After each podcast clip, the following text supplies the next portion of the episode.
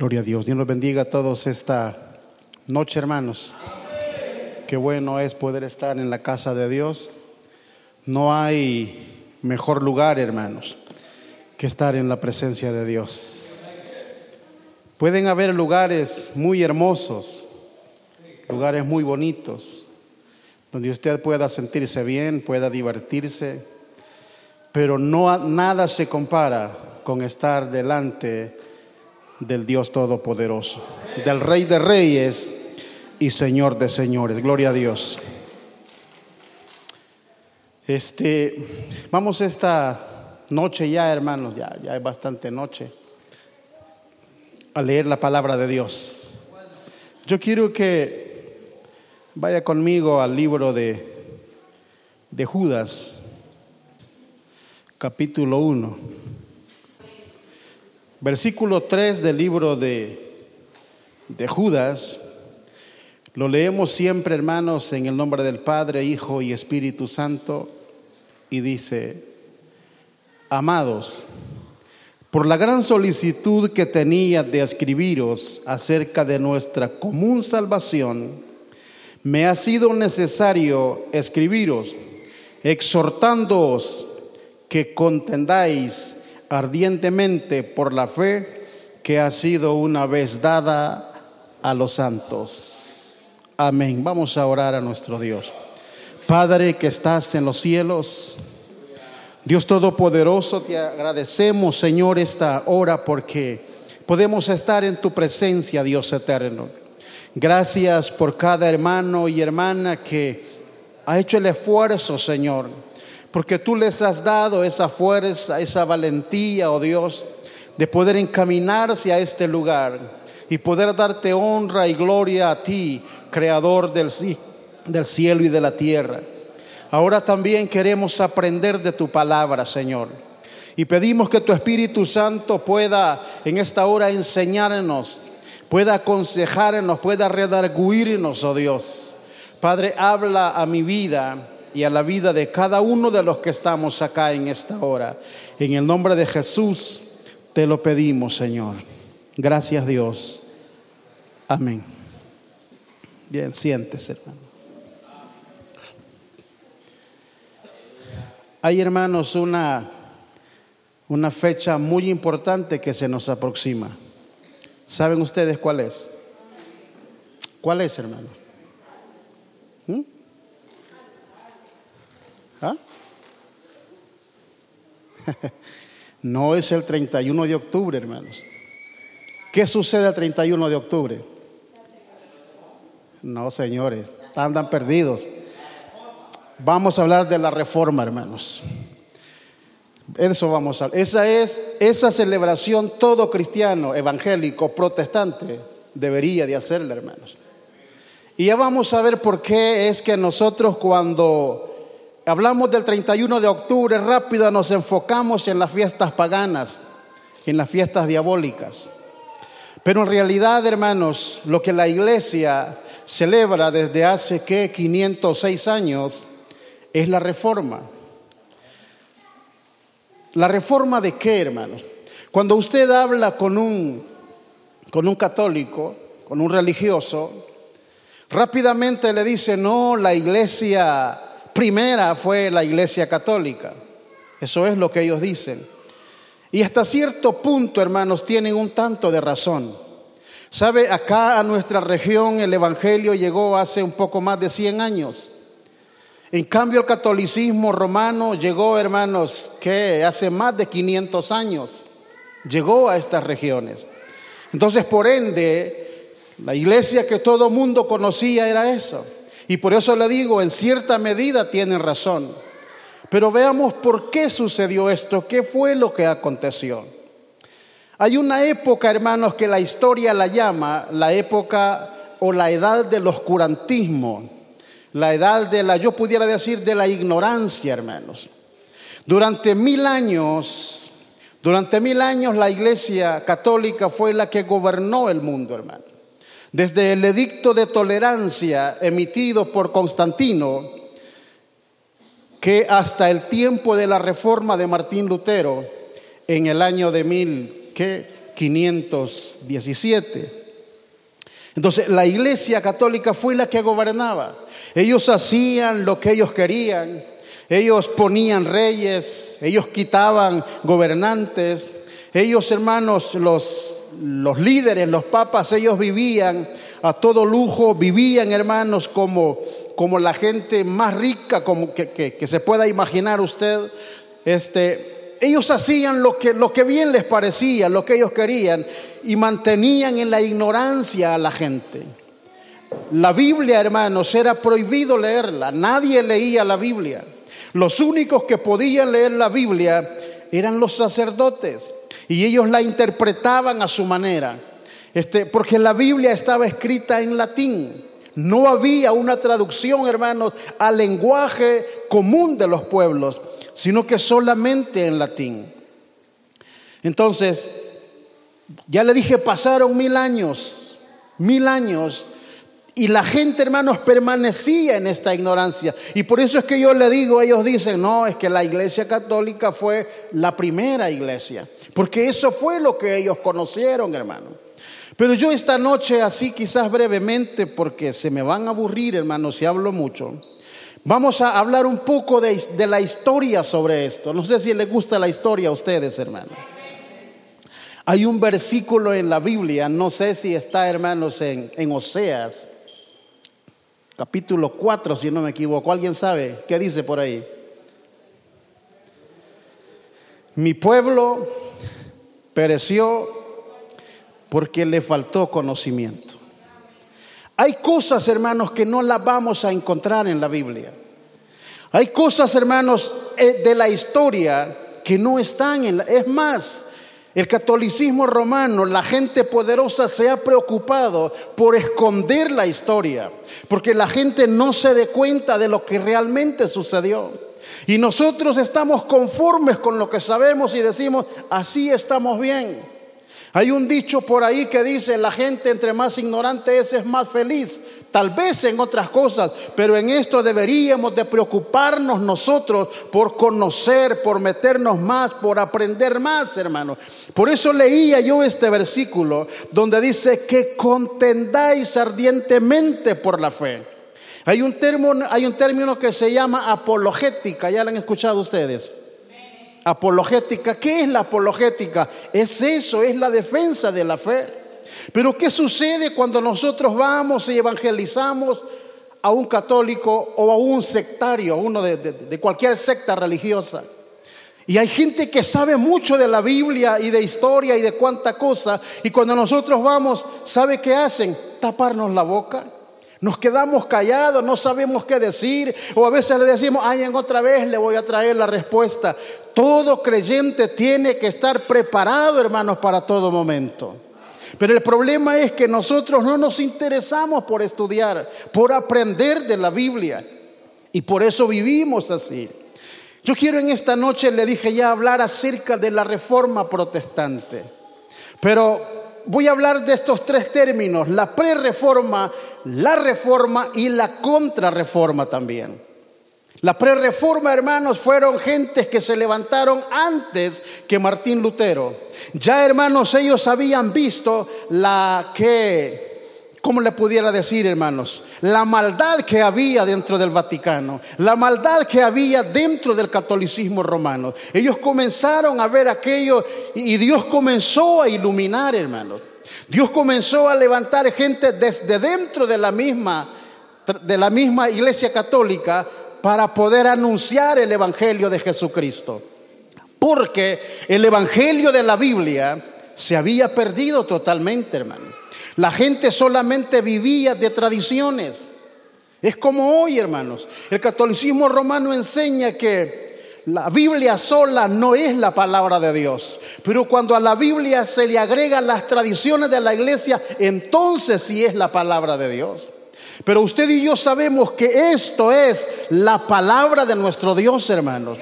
Y no necesita de más libros, no necesita de más apoyo, no necesita de alguien que venga diciendo, no, es que eso no es así. Lo que acá está plasmada es la palabra de nuestro Dios y no podemos, hermanos, objetarla. Entonces, pero ellos dicen, no, ¿Sabe? Durante ese tiempo, hermanos, en el tiempo de la reforma, eh, no sé si ustedes han escuchado hablar de una frase, las cinco solas, las cinco solas. ¿Quién ha oído eso? Ya han oído, qué bueno hermano, las cinco solas. Solo la escritura, solo Cristo, solo la gracia, solo la fe y solo Dios merece gloria. El tiempo de la reforma se dio eso. ¿Sabe por qué? Porque en la iglesia católica el catolicismo, ellos ya le dije, ellos decían que la Biblia no era la palabra de Dios, sino iba acompañada de sus tradiciones. Ellos decían que para poder llegar a Dios era necesario que hubieran otros mediadores aparte de Cristo. Y entonces por eso es que en el tiempo de la reforma esto quedó establecido así, que solamente a través de la fe y a través en Cristo Jesús podemos llegar al Padre.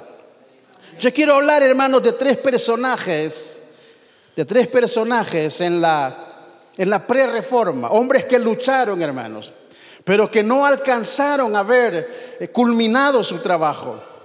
Hubo un hombre llamado Pedro Baldo, los valdenses, en el año de 1170 en Francia.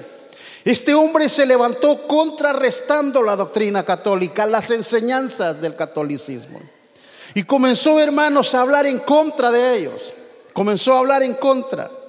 Y este y se levantaron un grupo de seguidores a los que le llamaron los valdenses.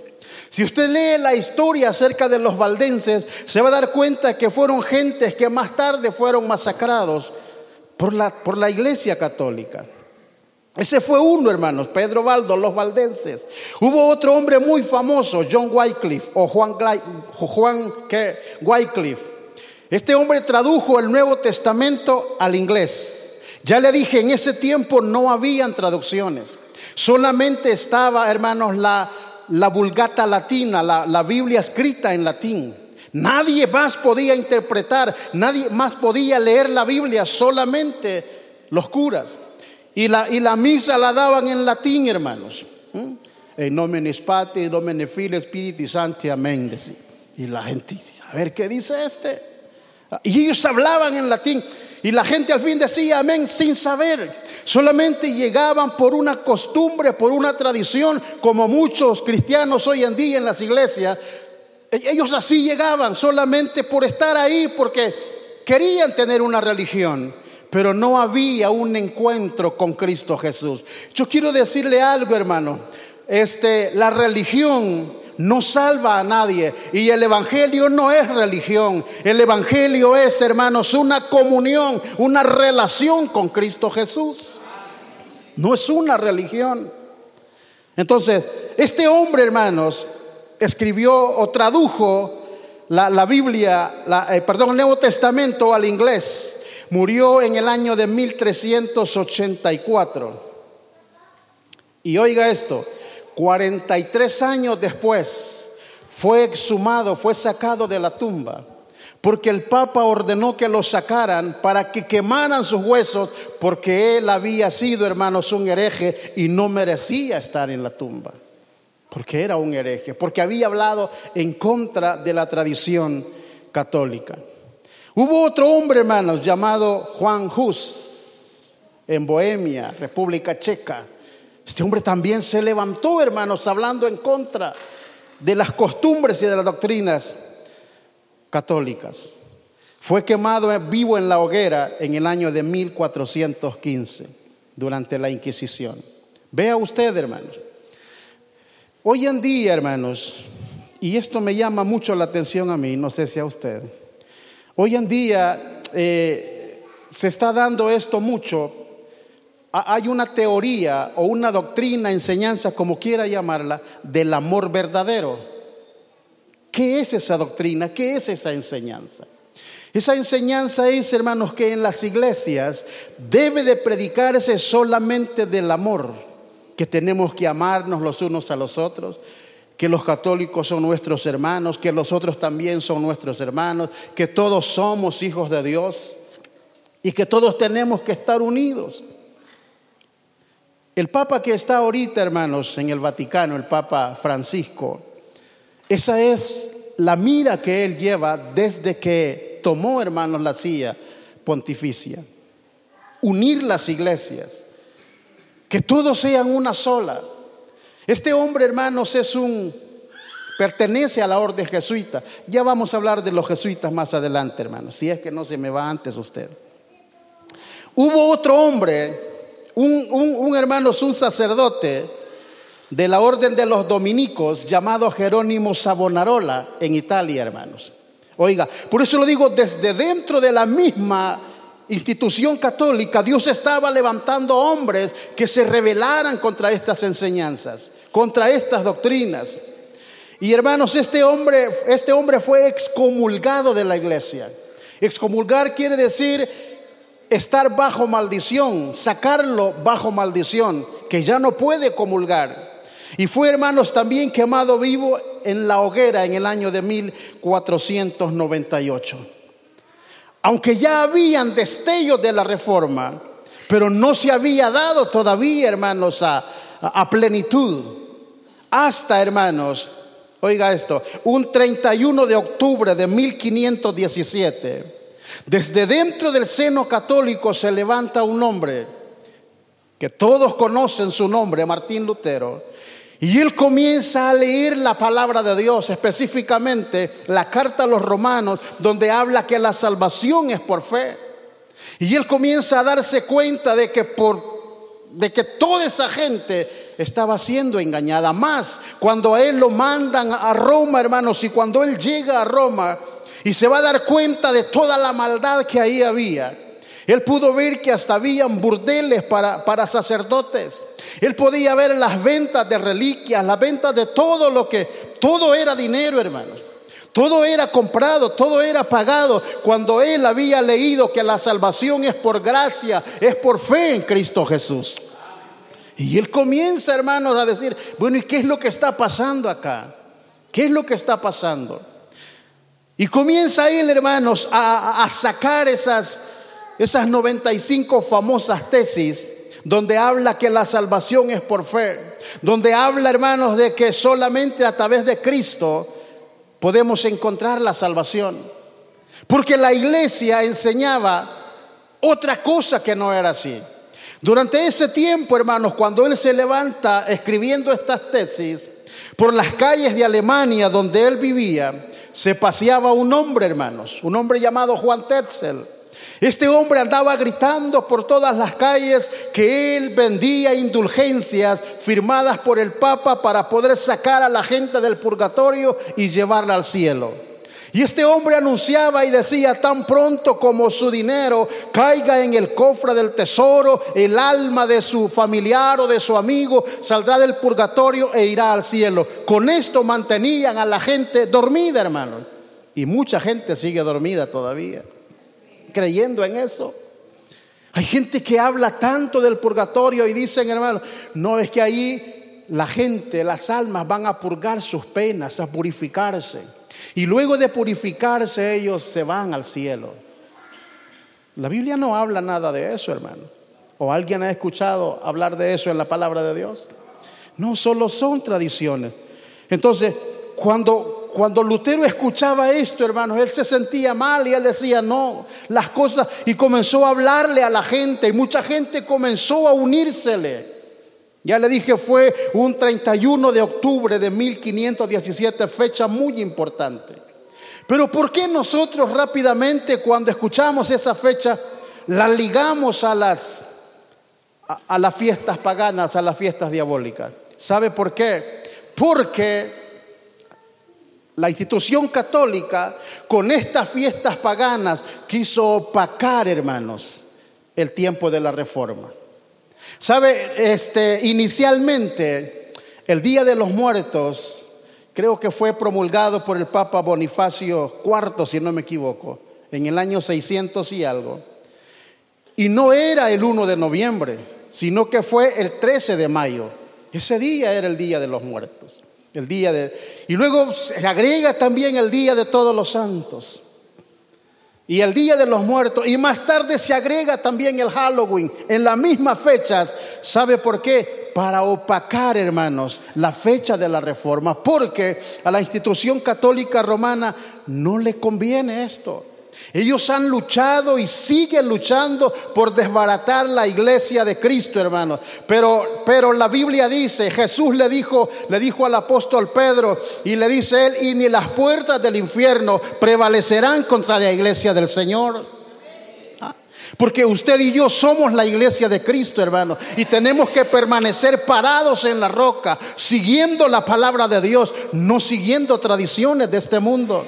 Por eso a mí me pesa cuando veo hermanitos o hermanitas que el día de los difuntos allá están en el panteón con una corona o con un ramo de flores llevándole. ¿Sabe quién inventó, eso? Los aztecas.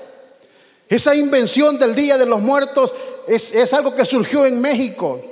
Los aztecas ellos le hacían culto a los muertos y ese día ellos llevaban flores a los muertos y esa tradición mexicana se comenzó a extender por todo, hermanos, Centro y Suramérica. Y ahora la gente que ha emigrado de estos países a Europa, a otros continentes, lo celebran allá también. Pero es una tradición que nació ahí y no nos damos cuenta que cuando hacemos eso estamos dándole culto a los muertos. ¿Y qué pasa cuando le damos culto a los muertos? Es algo que va contra, contra los principios de Dios, hermanos. Pero como nosotros no sabemos nada, allí va el hermanito, la hermanita, no, es que voy a ir a... ¿Por qué no le lleva flores en otra fecha si le quiere llevar? ¿Por qué no va a limpiar la tumba en otra fecha si la quiere ir a limpiar? ¿Por qué no lo hace? Sino que precisamente ese día va el hermano porque toda la gente va. Démonos cuenta que eso es algo satánico, algo diabólico. Y vinieron ellos, hermanos, e hicieron este, que ese, ese, ese, ¿cómo le pudiera llamar, hermanos? A esa unión que ellos hicieron del paganismo con lo religioso. Sincretismo, así se llama. Esa es la palabra. El sincretismo, hermanos, que ellos hicieron. Unieron estas tradiciones paganas con la religión. Y ellos, hermanos, unieron Día de los Muertos y Día de Todos los Santos. Y estaban ya unidos. Pero ¿qué sucedió, hermanos? Allá en Irlanda, en Inglaterra y esos países por allá, se celebraba, hermanos, también una fiesta y la gente que venía emigrando, hermanos, a, los Estados Unidos, traían esas costumbres, pero al principio se les prohibió que celebraran el famoso Halloween, al principio. Pero eh, ya en el siglo en el siglo XIX, hermanos, cuando los irlandeses comenzaron, quiero decirles, todos esos gringos que dicen que Estados Unidos es de ellos, ellos son irlandeses, hermanos, no son gringos. Los propios de ahí, de, Estados Unidos, son los indios, los cherokees, los sioux, los cheyenne, los y todo eso. Ellos son nativos de ahí. Esos chelones que, que, que, lo tienen de menos a uno son europeos, ni siquiera son de aquí, hermano. Entonces vinieron los irlandeses a poblar.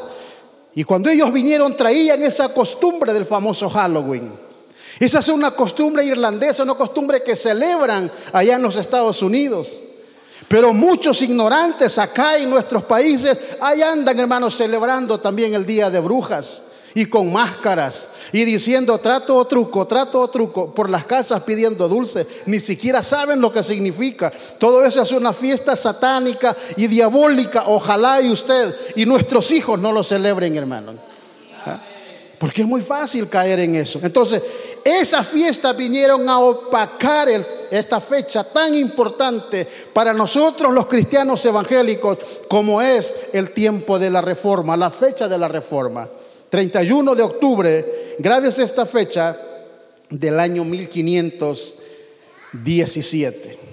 Bien, alguien preguntó una vez y dice, ¿por qué le llaman protestantes? ¿Por qué? ¿Por qué nos llaman protestantes a nosotros? En el año de 1529, hermanos, se celebró una, una convención, para que usted me entienda, una reunión de todos los príncipes de Alemania, juntamente con el emperador Carlos V, porque el emperador quería que los, que los, los reformadores y todos se unieran al catolicismo, que no hubieran esas divisiones. Y los príncipes, hermanos, muchos príncipes, un príncipe eh, viene siendo como un alcalde de hoy en día.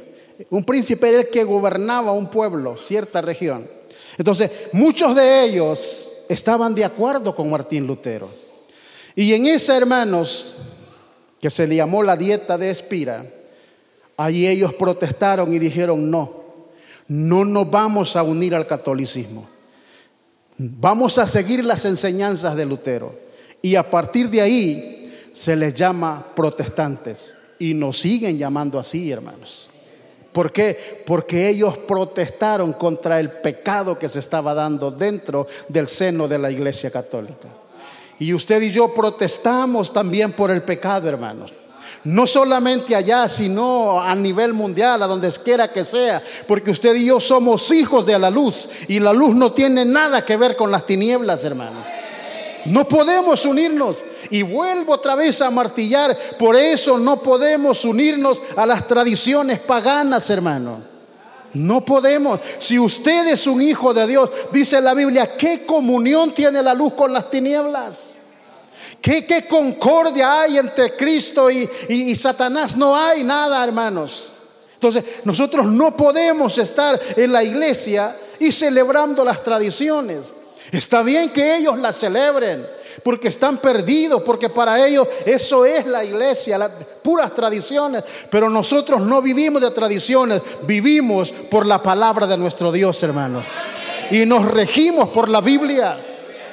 Si alguien viene un día acá queriendo imponer alguna tradición diciendo, no, esto se va a hacer así o se, va, o se va a celebrar así, no, para eso tenemos, dice el apóstol, el apóstol Pedro eso, ¿quién es el que dice?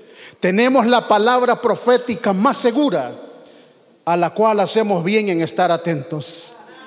Eso dice. Entonces, en el año de 1529 se les llama protestantes a aquel grupo. Y comenzó a crecer y aquellos comenzaron a regarse por Europa, hermanos. La gente comenzó, hermanos, a atender el mensaje de Lutero y, comenzó a regarse por toda Europa. Y cuando, y cuando la institución católica vio esto, se asustó, hermanos. ¿Sabe? Cuando el Papa León X o León X mandó a Juan Tetzel a vender indulgencias, hermanos. Había un propósito y él lo que quería era terminar la construcción de la Basílica de San Pedro en el Vaticano. Todo era dinero, hermanos. Todo era puro dinero. Y ahora que la gente se estaba dividiendo, comenzaron a decir, bueno, ¿y cómo vamos a hacer? La gente se nos va, al igual que hoy, hermanos. Vea usted estos señores cómo andan por las calles y si usted no se para bien, allá va a andar cargando muñecos, hermano. ¿Por qué? Porque ellos quieren, hermanos, unir, unir todo esto. Pero nosotros no podemos unirnos a ellos, no podemos compartir lo que ellos hacen, porque nosotros les servimos al verdadero Dios.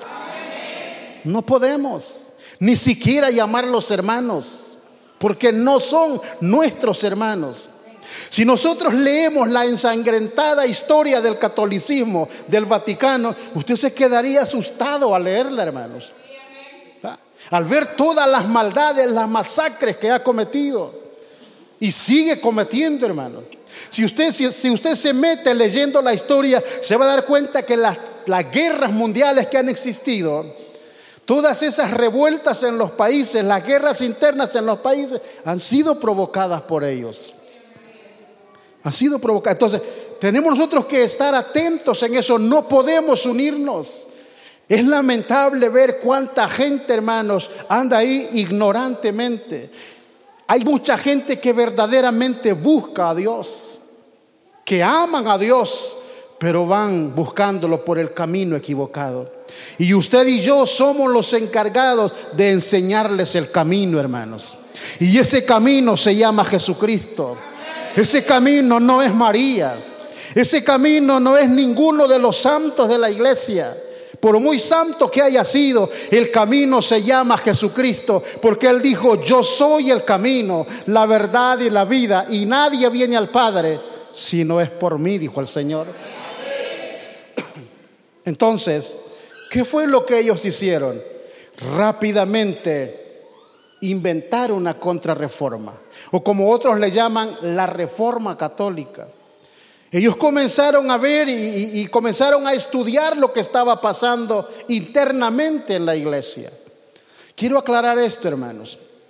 Para el catolicismo romano, la iglesia no es la gente que está ahí.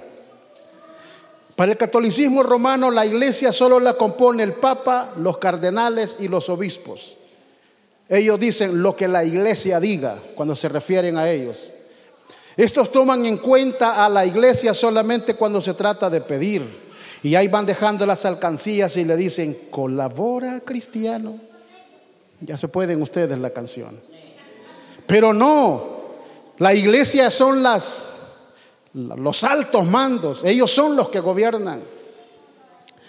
Y en esta ocasión, hermanos, hubo un concilio en Trento, al norte de Italia. El Papa, hermanos, Paulo III sesionó, oiga, desde 1545 hasta 1563. Oiga, ¿cuántos años duró, hermanos, este concilio de Trento? ¿Qué fue lo que hicieron ellos en este concilio? Comenzaron a estudiar en qué estaban fallando. ¿Cuál era el problema? Que por qué mucha gente se les estaba yendo de la, de la iglesia y estaban abrazando el protestantismo. Y comenzaron ellos a querer reformarse y a abstenerse de algunas cosas. Para ese tiempo, hermanos, ellos querían establecer normas o ceremonias religiosas para volver, según ellos, oiga, para volver, según ellos, al principio de la iglesia, como la iglesia comenzó. Valga decir, hermanos, que los sacerdotes, bueno, no sé si todos, pero al menos los jesuitas, que son los que yo más he estudiado, los, los jesuitas, ellos hacen tres votos, tres votos. Un voto de pobreza, un voto de obediencia y un voto de castidad. Este hombre del que le voy a hablar ahorita, dice la historia que él dice que pasaba orando, bueno, rezando, siete horas en el día.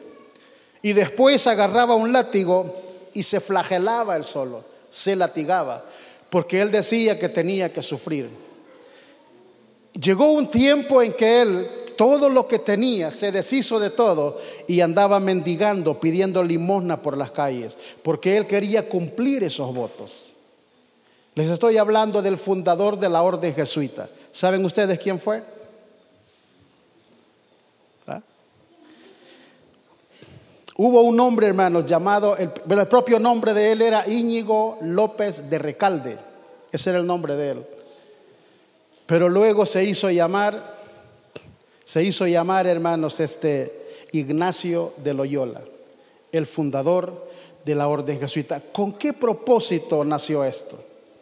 Con el propósito de contrarrestar la reforma, de exterminarla. Y esta orden, hermanos, jesuita, es la más perversa y criminal de toda la institución católica romana. Es la más perversa. Hay un ex sacerdote, bueno, él murió en 1997, creo que algunos ya han escuchado su nombre. Él se llamaba Alberto Rivera. Este ex sacerdote jesuita cuenta toda la historia. Eh, según se cree, él fue asesinado, murió envenenado, según dicen algunos.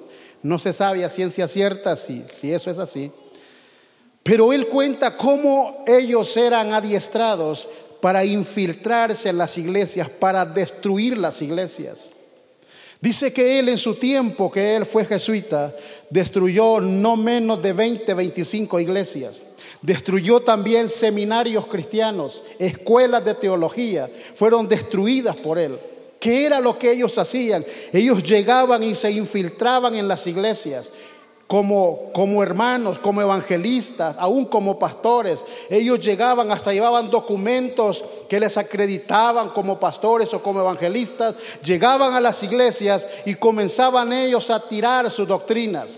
Comenzaban ellos, hermanos, a poner en mal al pastor. Llevaban, contrataban jovencitas que, que se metieran con el pastor o con los líderes para desacreditarlos y así destruían las iglesias. Estoy hablando en el ámbito religioso, pero que también en el ámbito político. ¿Ah? Fueron los causantes de tanta muerte, hermanos. de tantas muertes. Este Ignacio de Loyola nació en 1491 y murió en 1556. Y oiga bien esto, fue canonizado por el Papa Gregorio XV en el año 1622. Él es un santo, según la tradición. Solo quiero mencionarle, hermanos, para ir finalizando ya, dos hechos muy importantes en la historia. Aunque hay muchos. Le mencioné hace un rato que si nos pusiéramos a estudiar toda la ensangrentada historia de la institución católica, es de no terminar, hermanos. Pasamos acá toda la noche. Este, un 22 de agosto de 1572 hubo una masacre, hermanos, en, en Francia, en Francia. Había un hombre muy importante, protestante, protestante. Y este hombre, hermanos, le hicieron, como decimos nosotros, muy bien el tamal, hermanos. Se lo prepararon muy bien. Resulta de que los seguidores de estos del Papa llegaron de noche, eh, lo sacaron a él de su casa, al mismo tiempo sacaron, se metieron a las casas de todos los protestantes, de todos los, los cristianos que habían ahí. Pero a este hombre, como era el líder, lo sacaron. Y dice la historia que le cortaron la cabeza.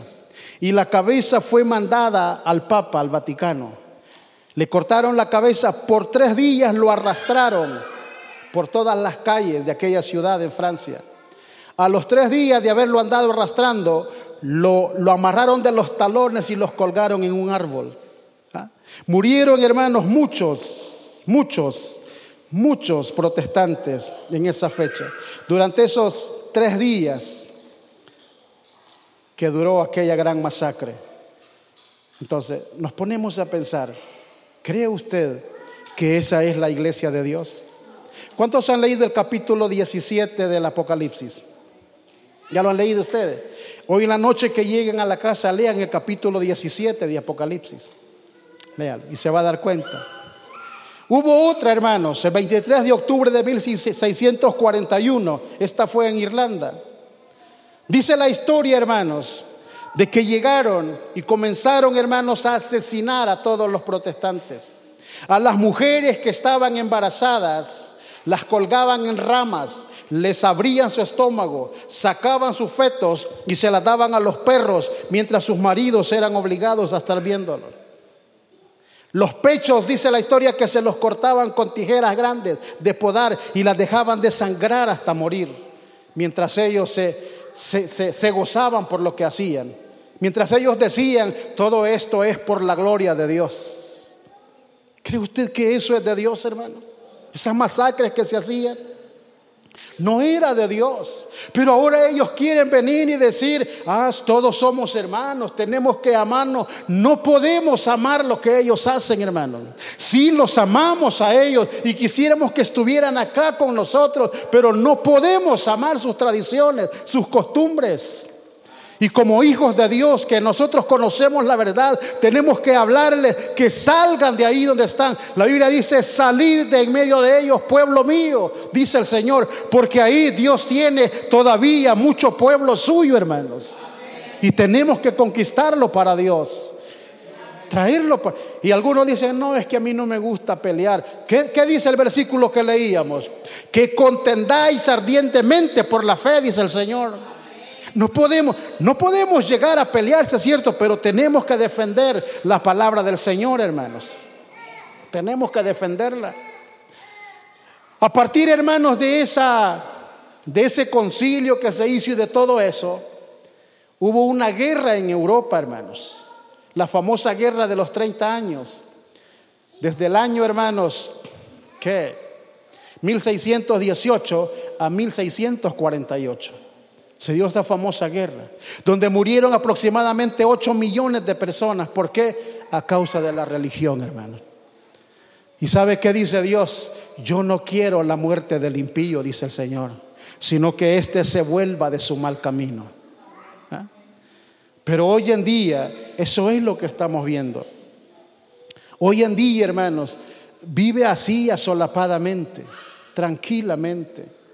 Pero si nos damos cuenta, El trabajo que ellos están haciendo es un arduo trabajo por conquistar la iglesia del Señor para ellos, hermanos.